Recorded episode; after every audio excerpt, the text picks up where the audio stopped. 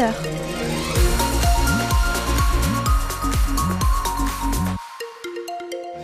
Prévoyez le parapluie au cas où ça pourrait être utile aujourd'hui, puisque le temps est certes couvert, mais c'est surtout de la pluie qui est attendue, notamment dans l'après-midi par Météo France. De la pluie partout dans tout le département. Un peu de vent aussi, des rafales aux alentours des 40 km heure et surtout de la douceur ce matin. Mettez un pull quand même. On note 6 degrés à Valogne, 8 en ce qui concerne Cherbourg ou encore Lingreville, les températures qui grimperont dans l'après-midi.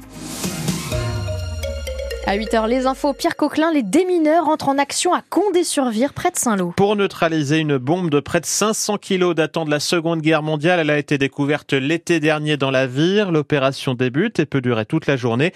En conséquence, Katia Lotrou, près de 90 habitants ont été évacués. Oui, dans un rayon de 800 mètres autour de la bombe entre Tessy-Bocage et Condé-sur-Vire. Selon la préfecture, cela concerne 89 personnes qui ont été prévenues une par une il y a déjà quelques temps. La plupart d'entre elles ont donc prévu de passer la journée en balade, en famille ou entre amis. Une poignée sera accueillie dans la salle des fêtes de Troigo où des plateaux repas seront même distribués. Les agriculteurs ont également été alertés. On leur a conseillé de mettre à l'abri leurs animaux, mais ce n'est pas une obligation. L'idée, c'est de mettre tout le monde en sécurité pour que les démineurs puissent travailler en toute sérénité car cette bombe, qui on précise ne sera pas explosée évidemment, n'est pas petite, 453 kilos. Elle a été découverte dans la Vire en juillet dernier, puis déplacée dans un champ où elle est depuis sous bonne garde. L'intervention des démineurs pourrait prendre deux heures comme neuf, difficile de savoir avant. Ce n'est pas la première fois en tout cas que Condé survire à affaire à une bombe. En 2017, le 6 juin, ça ne s'invente pas, un engin explosif américain de 250 kilos avait été découvert en plein bourg. Et pendant la neutralisation de la bombe, deux routes du secteur sont fermées à la circulation des déviations sont mises en place. L'actualité ce matin, c'est aussi cet homme de 58 ans qui doit être présenté au parquet aujourd'hui.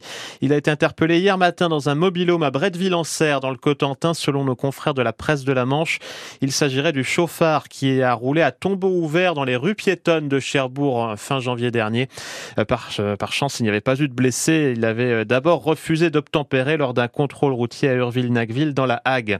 C'est une cible privilégiée des escrocs, une conférence pour armer les seigneurs contre les arnaques. Elle est organisée cet après-midi à 14h, salle Alain Fournier à la Maison de la Vie Associative de Saint-Lô.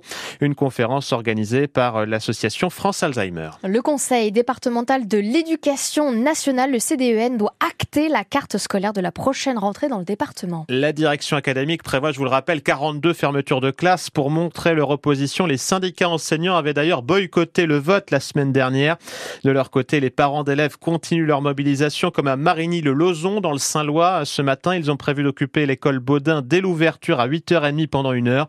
Une classe doit fermer en septembre. La plaisance à la pêche dans la Manche. Le bilan de l'année 2023 est très positif selon la Société euh, des ports de la Manche. Le nombre de bateaux venus faire escale a baissé, mais les séjours ont été plus longs, plus 15% de nuitées l'an dernier. Par contre, côté pêche, eh bien, il y a eu moins de poissons et de coquillages débarqués à la criée de Granville. Granville qui reste tout de même le premier port coquillé de France.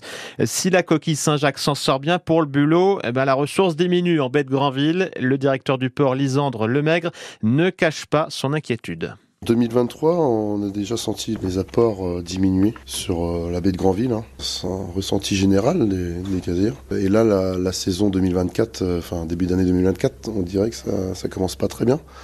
Euh, je sais qu'il y a une inquiétude au niveau des bulotiers actuellement. Alors la, vente sous-criée au niveau du volume, même s'il y a une diminution des apports euh, sur les bateaux de Granville, la flottille granvillaise, on fait un ramassage euh, avec notre camion sur le centre de Pirou, euh, écarteré, avec des, bulots aussi qui viennent de la Mancheste. Donc là, clairement, on a un peu compensé les, volumes avec des bulots de Mancheste. Ça marche bien. Après, c'est pas pas les mêmes bulots, mais ça nous a permis de garder les marchés, de garder nos clients. Parce que si on n'a plus les volumes, est-ce qu'on on va pouvoir garder nos clients. Parce que la criée de Grandville reste la référence en termes du, marché du, bulot, c'est ça en fait? Oui, tout à fait, euh, même au niveau des prix. Ou, euh, voilà.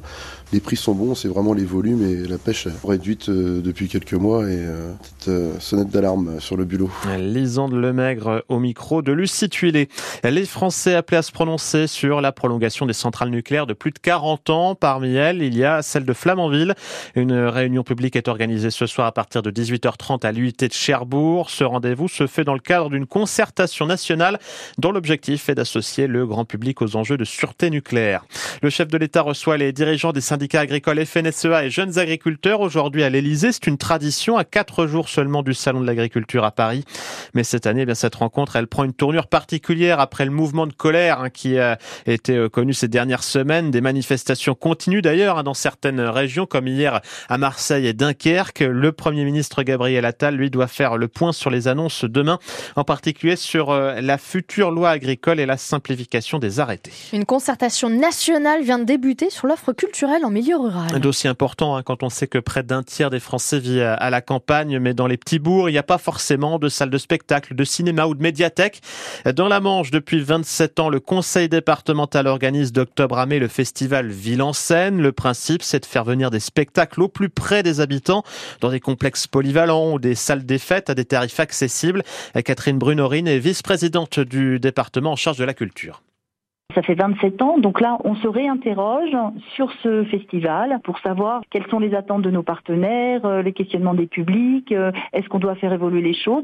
On est allé consulter euh, sur des marchés, dans des grandes surfaces, en questionnant les gens, est-ce que vous venez au spectacle Ville en scène, est-ce que vous connaissez, si vous venez, qu'est-ce qui vous intéresse, qu'est-ce qu'il faudra améliorer, si vous venez pas, pourquoi, enfin voilà. Alors il y a des gens qui connaissent et il y a des gens qui connaissent pas.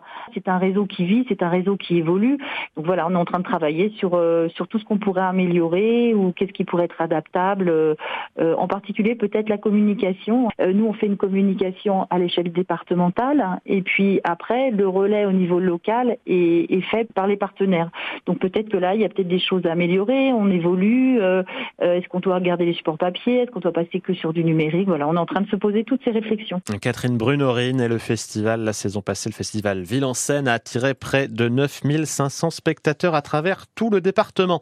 Et puis vous avez jusqu'au 8 mars pour élire votre village préféré. La nouvelle édition de l'émission présentée par l'animateur Stéphane Bern a dévoilé sa liste des 14 communes euh, sélectionnées. en Normandie, bien l'heureux élu, c'est Rie. C'est un petit village de 700 habitants près de Rouen. Une commune qui a l'espoir de succéder à Saint-Val-à-Hougue, village préféré des Français en 2019.